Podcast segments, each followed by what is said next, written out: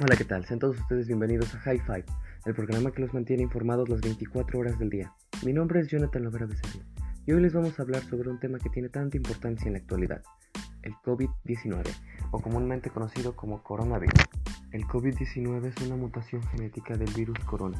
A pesar de que muchos piensan que fue creado en un laboratorio, ya se ha descubierto que es una mutación natural del mismo virus, surgida en China a causa de los mercados en Wuhan. El 24 de diciembre de 2019 esta mutación fue descubierta en un laboratorio de Wuhan. Las autoridades chinas rápidamente reportaron a la OMS, pero esta no les hizo mucho caso. El virus rápidamente fue infectando a los países primermundistas. Estados Unidos, Inglaterra, Francia, Italia fueron los que se vieron más afectados seguidos de China. A pesar de lo que muchos creen, el uso del cubrebocas no te garantiza estar a salvo de este virus.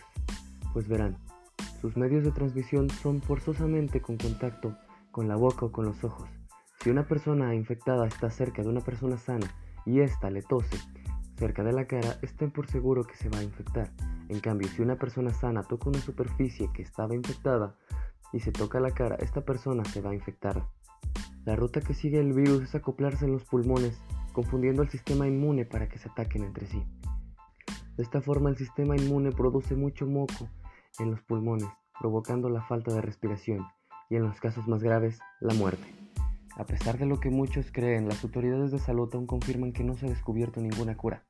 Ahora lo mejor que usted puede hacer es quedarse en casa viendo Netflix o jugando al Fortnite. Y a pesar de que sabemos que estos son tiempos duros, sabemos que la humanidad se ha levantado de peores. Pues muchos piensan que esta es la peor pandemia que ha enfrentado la humanidad, pero la gripe española siempre se posicionará en primer lugar, seguido de la peste negra. Y ese es todo mi reporte, espero les haya interesado y les haya informado. Nos vemos en el siguiente programa.